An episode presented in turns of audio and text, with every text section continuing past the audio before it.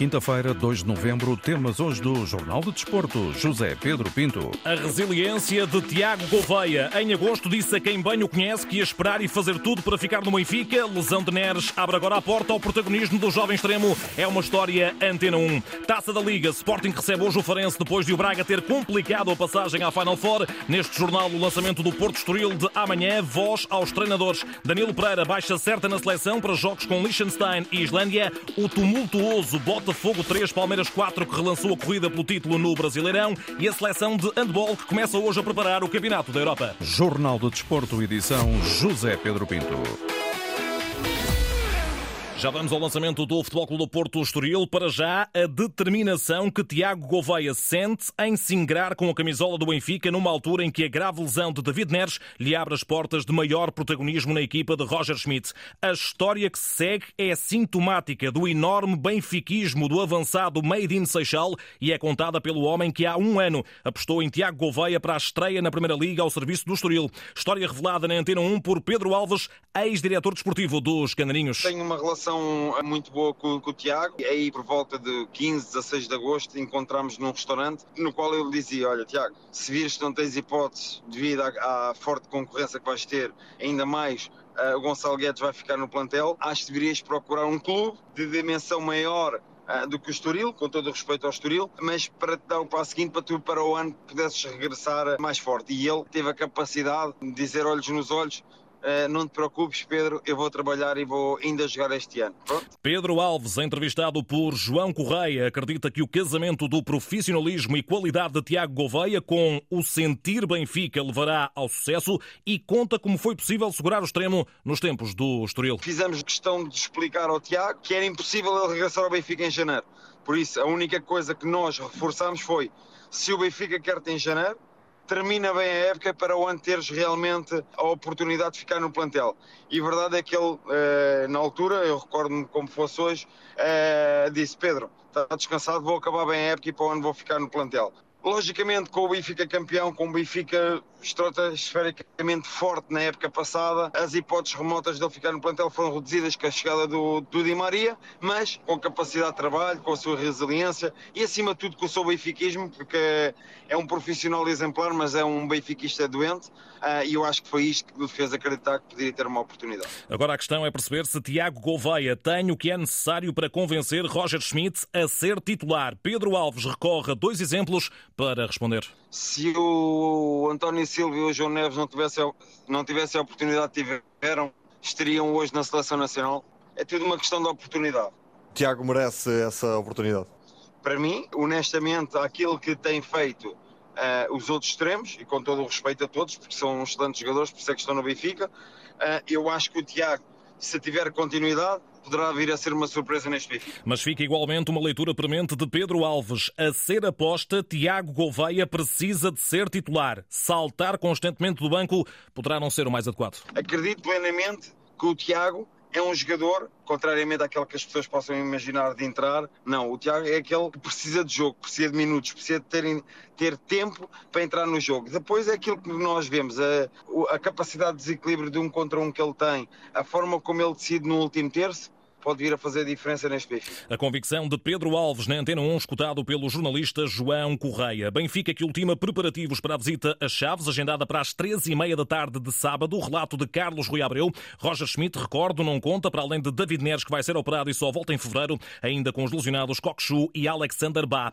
Nos flavienses, Moreno Teixeira está privado do lesionado Silá e do castigado Igor Nogueira. Entretanto, a jornada 10 da Primeira Liga abre amanhã com o Futebol Clube do Porto Estoril. Sérgio Conceição fez há pouco a antevisão e mesmo tendo do outro lado o lanterna vermelha da tabela, a missão será complicada. Espera-nos um jogo difícil, cabe-nos a nós. Dentro deste, destes dias trabalhamos estrategicamente para este jogo, para defrontar esta equipa, em algumas situações que têm como ponto mais forte, que é uma equipa interessante em termos ofensivos, depois defensivamente tem sofrido, é verdade, mas muitos dos gols têm sofrido com esquemas táticos defensivos, ou seja, nos lances de bola parada, por isso eh, cabe-nos a nós, uh, estou-me a repetir um bocadinho, mas cabe-nos a nós ir atrás do resultado e ganhar mais esta batalha, que vai ser importante para o final do, final do campeonato. Estoril que merece redobrados avisos à navegação portista. O último lugar do Estoril não, não reflete aquilo que é a qualidade, a qualidade individual e coletiva. Eu vejo, vejo um Estoril com excelentes jogadores, todos jogadores com uma formação muito, muito, muito interessante. Vejo também uh, o Vasco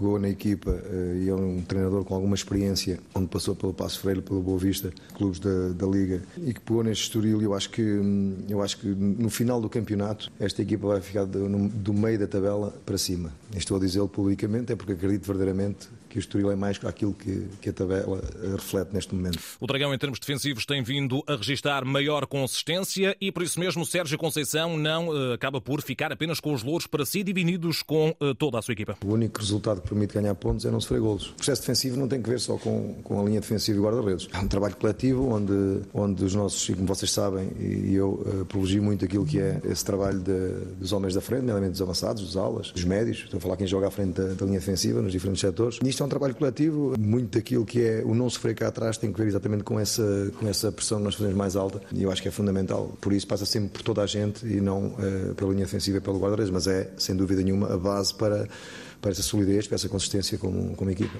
Sérgio Conceição, em conferência de imprensa que foi acompanhada pelo jornalista Hugo Cadete, direto Antena 1 com o Olival, porque Hugo, muito boa tarde, mantém-se esta espécie de hospital de campanha dos Dragões e são por isso mesmo várias as baixas para amanhã.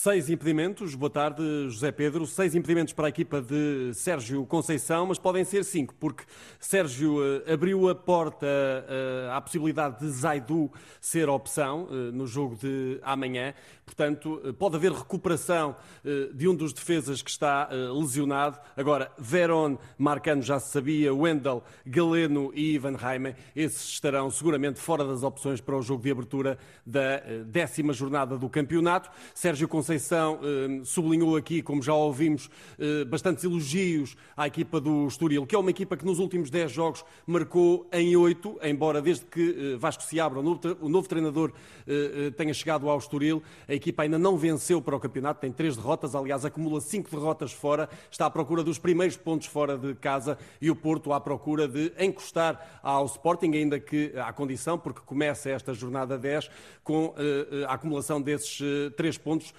que será eh, a oitava vitória caso venha a confirmar-se. Do lado do Estoril, Mangalá não joga, Cabaco não joga também e, portanto, duas defesa, dois defesas eh, que não vão poder ser opção para esta partida. O Estoril que tem uma das melhores, ou um dos melhores ataques do campeonato, está em oitavo lugar nesse ranking e o Porto tem a melhor defesa, portanto, atenção aos avançados do Estoril. Sérgio Conceição sublinhou essa preocupação e também obviamente com a eficácia da equipa, porque o Estoril tem mais um golo marcado do que uh, o Futebol Clube do Porto. O jogo começa às 8 e um quarto e tem arbitragem de Tiago Martins, de Lisboa. Nomeação essa conhecida esta manhã, já agora com Nuno Almeida no vídeo-árbitro para essa partida que abre a jornada 10 do campeonato. O Porto, então, a preparar a visita do Lanterna Vermelha Estoril, que tem apenas uma vitória na Liga, ainda em agosto, e que não sabe o que é vencer fora para o campeonato há mais de um ano. Avançamos para o António Coimbra da Mota. José Carlos Lopes, muito boa tarde. Como está a moral dos canarinhos e o que disse o treinador Vasco Seabra aos jornalistas? Deixa-me só acrescentar uh, algo, algo ao, ao, excelente resumo feito pelo cadete. O, o Estoril, no tempo do Vasco Seabra, sofreu seis golos de bola de parada, cinco na sequência de bolas paradas, um de grande penalidade. Sérgio Conceição há pouco referia e o próprio Vasco Seabra diz que tem uh, treinado precisamente essa situação para não sofrerem tantos gols na sequência de bolas paradas. Mas Vasco Seabra vê a ida ao Dragão como uma oportunidade é uma oportunidade que nós temos, é uma oportunidade sempre de desafiarmos, de nos desafiarmos, de lutarmos, de querermos sair de lá e sairmos felizes e orgulhosos daquilo que nós somos capazes de fazer. Uh, por isso, uh, é naturalmente uma oportunidade de nós crescermos, de nos batermos, sermos altamente competitivos uh, e sairmos do jogo com a sensação positiva em termos de, de pontos conquistados e naturalmente em termos de desempenho coletivo. Já relativamente ao Futebol do Porto, não espera grandes surpresas. Fica então o essencial da conferência de imprensa de Vasco Seabra, técnico do Estoril. Obrigado, José Carlos Lopes, em direto do António Coimbra da Mota. Recordo, o jogo está marcado para as 8 e um quarto da noite de amanhã, num jogo para acompanhar na Antena 1, RDP África e RDP Internacional, com o relato do Fernando Eurico. Já não é somente de Inglaterra que sopram ecos de interesse em Gonçalo Inácio. Agora, a precisar de um central na reabertura do mercado, o Real Madrid pensa no uh, defesa do Sporting e nem a cláusula de 60 milhões parece afugentar o gigante espanhol e europeu. Sendo certo que desportivamente a saída do influente central em janeiro seria péssima notícia para Ruben Amorim, os cofres leoninos iriam aplaudir e jogar pelos merengues seria irrecusável para Inácio. Opinião vertida na Antena 1 pelo antigo defesa verde e branco Carlos Fernandes. Com toda a certeza, seria um rombo na equipa, mas as finanças ficariam um bocadinho mais compostas, digamos certo. assim. Uh, do ponto de vista desportivo, sem dúvida que ficar sem o Inácio, que é um jogador diferenciado, como referenciou e bem, canhoto, Portanto, é um jogador que, que não, não será fácil colmatar, mas os clubes portugueses são vendedores e se surgir a oportunidade de um Real Madrid, obviamente isso vai mexer com a parte mental do atleta, não é? é estamos a falar de um dos melhores clubes do mundo, se não mesmo o melhor clube do mundo. Portanto, é, é situações que temos que lidar com elas mas acho que o Real Madrid vem sempre na altura certa. Carlos Fernandes, treinador que na época passada não pôde concluir o trabalho de qualidade desenvolvido no Vianense, ele que passou também pelo Farense e que projeta aqui na rádio o embate de mais logo da Taça da Liga entre o Sporting e os Algarvios, este duelo de Leões. Um jogo bastante competitivo, com duas equipas que atravessam bons momentos. Uma está no, no primeiro lugar da nossa liga, a outra tem vindo a fazer um, um campeonato muito bom, com algumas uh, exibições pontuais de grande nível. Portanto, o que se espera é um jogo bastante disputado em que hum, os erros vão se pagar caros. No fundo, é isso que se espera. Um Sporting que está a ter uma consistência que o ano passado não a teve e o Farense que está como um peixe na água, digamos assim, o tipo de futebol que se pratica atualmente em Portugal. Uh, é um tipo de futebol que quem tem do outro lado um treinador como o Michel José Mota a comandar, com, a tentar fazer logo uma pressão alta, tem tudo para correr bem. Ora, e de que forma pode então José Mota surpreender Ruben Amorim? Uma das formas que o Farense tem para ganhar o Sporting é mostrar ambição. O Sporting é uma equipa que muitas vezes começa a construir desde muito trás e já se provou aqui ao Coá que nem sempre as coisas têm, têm saído bem e portanto eu acho que vamos ver um Farense sempre que puder a tentar fazer uma pressão alta e depois no momento a seguir, se tiver que baixar linhas, irá fazê-lo com toda a certeza, porque tem pela frente um adversário de grande valor. Mas vamos ver, acho que um Farense a tentar provocar o erro na linha defensiva no Sporting na sua primeira fase de construção. Sporting a precisar de vencer para espreitar a Final Four, sem o lesionado Morita, o Farense, que lidera o grupo depois de já ter vencido o Tondela, está privado de Velasquez. O jogo arranca às 8 e um quarto da noite, terá relato de Nuno Matos aqui na rádio. Quem complicou a vida nesta taça da Liga foi o Braga. Empatou a uma bola com o Casa Pia e as contas agora para Artur Jorge são fáceis de fazer. Temos como objetivo estar na Final Four, portanto teremos que vencer na Madeira para somar quatro pontos e depois olhar para os critérios de desempate e podermos então eh, marcar presença tal e qual como estamos convictos de que vamos estar. Do lado do Casa Pia, agora líder com quatro pontos no seu grupo, Felipe Martins deixou a seguinte confissão. O Braga foi a melhor equipe durante os 90 minutos. Se o Braga tivesse ganho este jogo, não era escândalo nenhum. E os gansos ficam à espera do desfecho da última jornada entre o Braga, que soma um ponto, e o Nacional, que já está fora da corrida pela Final Four. A atenção de Roberto Martínez. Danilo Pereira vai falhar os jogos da Seleção Nacional frente a Liechtenstein e Islândia, agendados para este mês de novembro. O jogador do Paris Saint-Germain lesionou-se na coxa direita, é uma mazela muscular ao serviço dos parisienses e vai realizar tratamento até ao final da pausa para os compromissos de seleções. Pode ler-se numa nota divulgada esta manhã pelo clube da Cidade Luz. Está assim descartada a chamada de Danilo à lista, que o selecionador nacional vai anunciar no próximo dia 10 de novembro. Agora, o tumultuoso Botafogo 3, Palmeiras 4 e aquilo que para muitos seria impensável a acontecer no Brasileirão. O Palmeiras relançou a corrida pelo título ao bater o líder Botafogo com reviravolta monumental, 4-3 no Rio de Janeiro, depois de ter chegado ao intervalo a perder por 3-0. Três golos nos últimos 15 minutos. Golo da vitória aos 90 mais 9 para os comandados de Abel Ferreira e o técnico português rendido aos seus jogadores. Só há uma equipa no Brasil capaz de fazer o que nós fizemos aqui, quer gostem ou não, que é a nossa e mais uma vez esta equipa mostrou a mentalidade que tem, a força que tem e foi uma vitória importante para nós. O objetivo não se vai alterar, é um jogo de cada vez, em cada jogo jogar para ganhar. Botafogo com um jogo ainda em atraso lidera o Brasileirão, seguido do Palmeiras a três pontos de distância. Ora, este sensacional 4-3 ficou marcado pela expulsão do defesa Adrielson do lado dos cariocas e John Textor no final perdeu a cabeça de acusações de corrupção da arbitragem ao pedido de demissão do presidente da CBF e ainda a abordagem direta aos jogadores do Palmeiras à entrada do túnel. O dono do fogão disse tudo, mas mesmo tudo. Não é cartão vermelho. Ele mudou o jogo. Isto é corrupção. É um facto. Podes multar-me, Ednaldo, mas tens que te demitir. Este campeonato tornou-se uma piada. Ninguém merece isto. Os jogadores do Palmeiras não querem ganhar desta forma e nós não queremos perder assim. São cinco jogos seguidos. O Palmeiras fez um bom jogo, não é culpa deles. Mas isto é corrupção, isto tem de mudar. Pelo bem do jogo, o Ednaldo tem de se demitir. Tem que acabar agora. Isto é roubar. Multem-me. Podem dar-me o cartão vermelho. Este é o meu estádio. Vou continuar aqui. E mais, Textor ainda trocou argumentos com Abel Ferreira. Acho sinceramente que é um dos melhores presidentes do futebol brasileiro e o futebol brasileiro precisa de pessoas como ele. Tenho a minha opinião em relação àquilo que ele disse. É melhor eu não dizer aquilo que eu penso, porque não é minha função.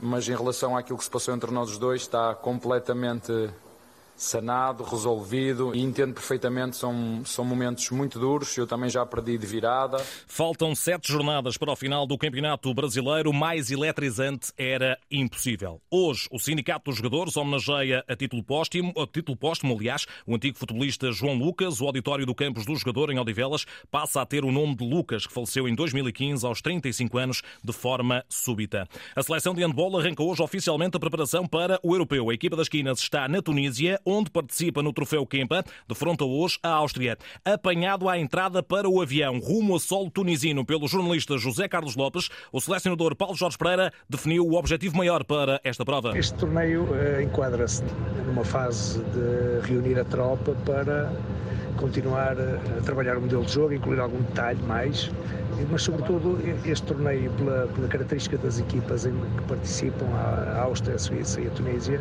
vai ser com certeza um torneio em que os fatores associados às fases de jogo, transição ofensiva e defensiva, vão estar muito em jogo. Para nós é importante porque vai ser uma forma nós podemos corrigir ainda algum, algum detalhe mais. Eh, espero que seja rentável para todos e que possamos no final dizer que, que valeu a pena. Portugal-Áustria, troféu Kempa na Tunísia, a partida arranca às três e meia da tarde, é o arranque dos ensaios para o Europeu que terá lugar na Alemanha em janeiro. Entretanto, há já uma baixa para o selecionador Paulo Jorge Pereira neste torneio preparatório. O lateral Alexandre Cavalcante do Nantes lesionou-se e foi já substituído por Miguel Batista. Fechamos com a indicação de que será esta tarde entregue o prémio Prémio Desporto mais acessível, atribuído pelo IPDJ e pelo Instituto Nacional para a Reabilitação, palco a Biblioteca Municipal de Viana do Castelo. A distinção permeia projetos que promovam o desenvolvimento do desporto e atividade física para pessoas com deficiência, tendo em vista a inclusão social. Jornal de Desporto, edição José Pedro Pinto. A informação desportiva está também em desporto.rtp.pt.